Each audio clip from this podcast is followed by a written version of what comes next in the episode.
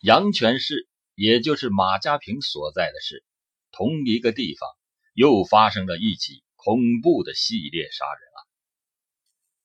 两千零八年二月十七日，赵某失踪；两千零八年八月七日，杨某失踪；两千零九年八月三十日，石某失踪；两千一零年九月，马某失踪；两千一一年五月三十一日，白某失踪；两千零一一年八月十七日，陈某失踪。一连串的青少年失踪案。让阳泉当地的多个家庭陷入了痛苦之中。两千零八年二月十七日上午八点多，十六岁的赵飞在阳泉市大街上行走，可不久他就神秘的消失在茫茫人海中。二零零八年四月，在阳泉五渡水泥厂旁边的小河内，发现了赵飞已经被肢解的尸体。两千零八年八月七日晚，杨小楠神秘的失踪，而家属报案后，当时马家坪派出所的态度是：这孩子肯定是出去玩了，等等吧，他自己会回来。而对第三个失踪者石海生的母亲，派出所工作人员居然说：等着吧，得半年以后才能给你查。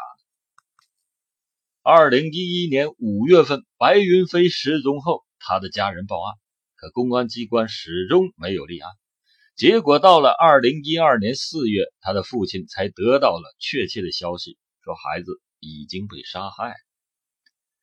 而其他几名失踪的男孩中有好几个是独子，他们的失踪都给他们的家庭带来了极大的灾难。而案件直到二零一二年三月底才有突破。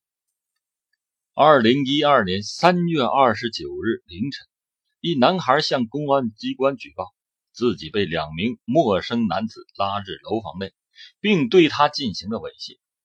他趁犯罪分子熟睡之际，挣脱绳索，跳楼逃生。阳泉市公安局根据近年来发生的人口失踪案，将犯罪嫌疑人梁英、于卓阳抓获。二零一二年七月十日。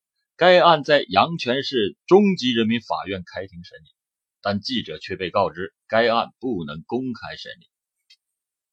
阳泉市城关分局是直接负责这个案子的单位。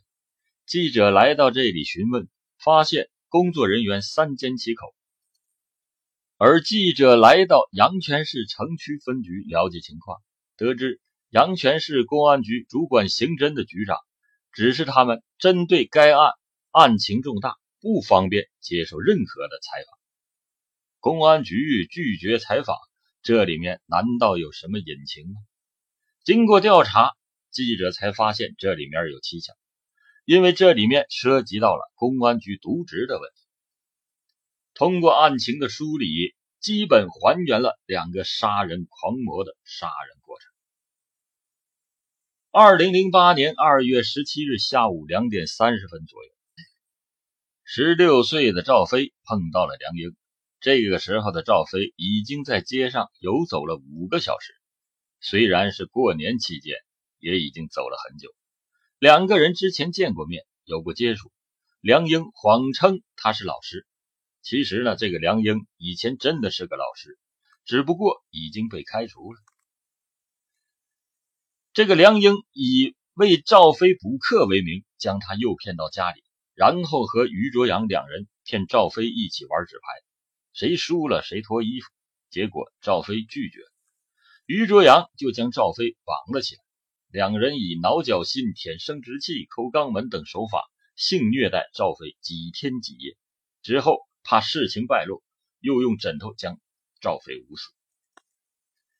他们杀死赵飞后，怕事情败露，将赵飞碎尸并抛尸附近的河道。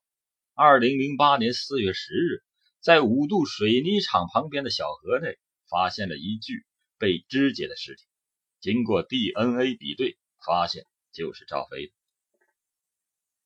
赵飞遇害后，他的家庭受到了毁灭性的打击。他的奶奶因为无法接受自己亲手养大的孙子被害的事实。一天晚上趁家人不备服农药自杀。一年后，他的爷爷也因病去世。他的父亲因为思念儿子过度，精神恍惚，发生了车祸。而他的母亲终日是以泪洗面，一头青丝变成了白发。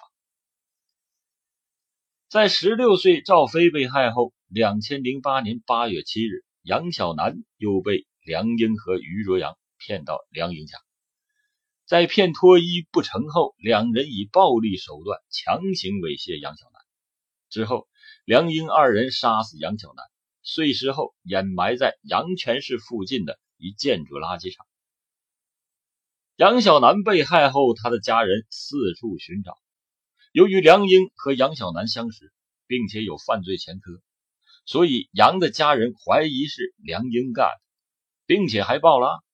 派出所也传唤了梁英，但由于工作人员不细致，导致梁英被放走，这才造成了后四名被害者的遇难。其实。无论赵飞还是杨小楠生前都和梁英有过几次接触，但因为公安机关没有深挖，这才导致梁英没有被识破。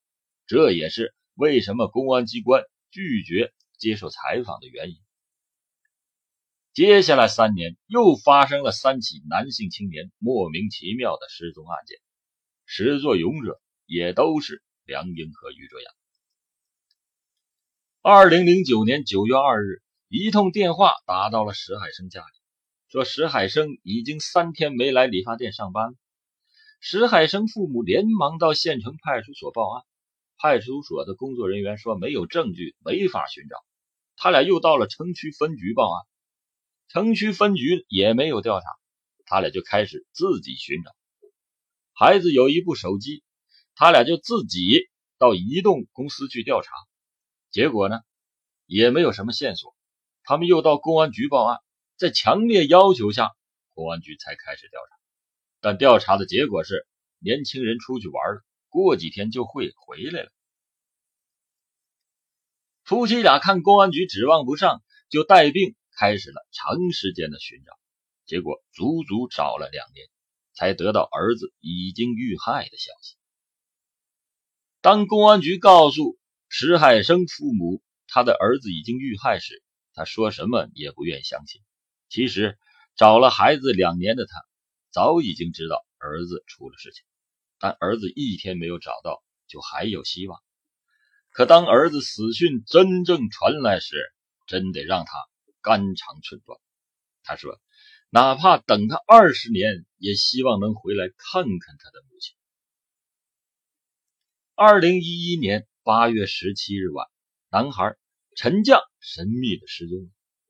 第二天一早，陈将父亲马上就到派出所报案，但马家坪派出所给出了理由，仍然是孩子出去玩了，过几天就回来。陈将的父亲没有再等下去，马上发动所有的亲属去找，找来找去，陈将的一个同学回忆他们在打扑克时。在江南大酒店附近的新康小区分手的，而新康小区有摄像头。陈将父亲请公安局的工作人员去看看，结果人家根本就不去查看。过了几天后，监控刷新了。至此，陈将父亲再也没有其他线索。万般无奈下，他只好贴寻人启事，满世界去寻找儿子。梁英啊，一般虐待孩子好几天。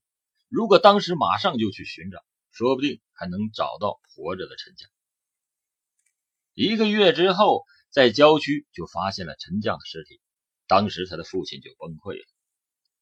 直到二零一二年三月二十九日晚，男青年小杨从一个居民楼的四楼跳了出来，连滚带爬的来到了阳泉市城区分局报案。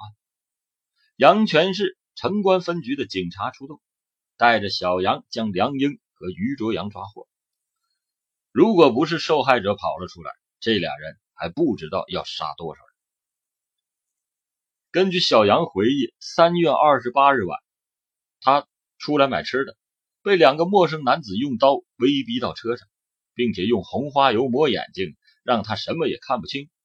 之后，小杨就被两名男子带到了一户居民楼里。两个男子将他脱光了衣服，然后洗手洗脚，接着就绑起来进行猥亵。他们骗小杨已经到了河北山区，让他不要想跑。两人猥亵了十几个小时，直到第二天下午，其中一个离开去上班了，另一个去睡觉了。小杨趁机挣脱绳索，从四楼跳到外面的地上，不顾双腿骨折，连滚带爬的来到街上，打了辆出租车。司机见他浑身是土，问他怎么了。他说自己被绑架，司机呢要送他去公安局，小杨呢却坚持先回家。小杨的父母见到儿子非常的吃惊，儿子说了经过，家人还有些害怕，母亲还在犹豫，但父亲坚持报警，就和孩子的姑父背起孩子到公安局报了警。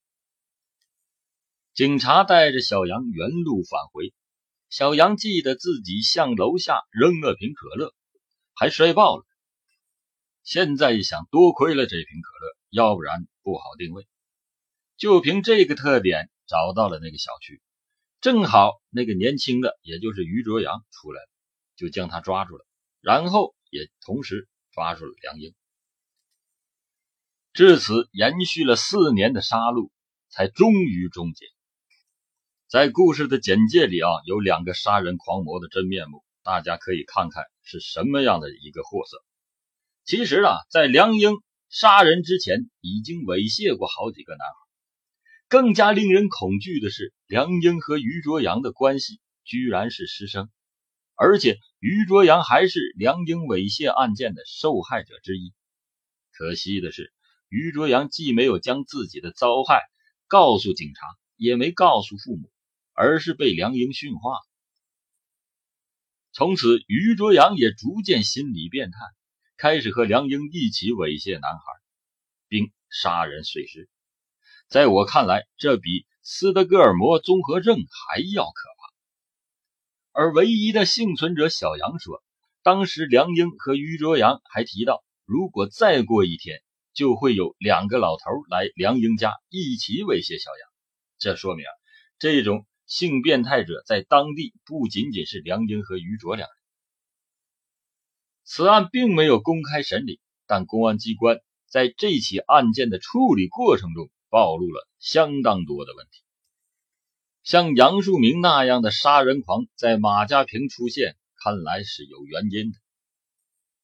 以前呢，接触过同性恋这一群体，但这一群体其实并不是洪水猛兽，他们中很多人有固定的性伴侣，不会给他人造成伤害，但是那种。骗异性结婚的除外，但性变态就真的容易伤害到别人。这种人非常的危险，社会应该予以关注。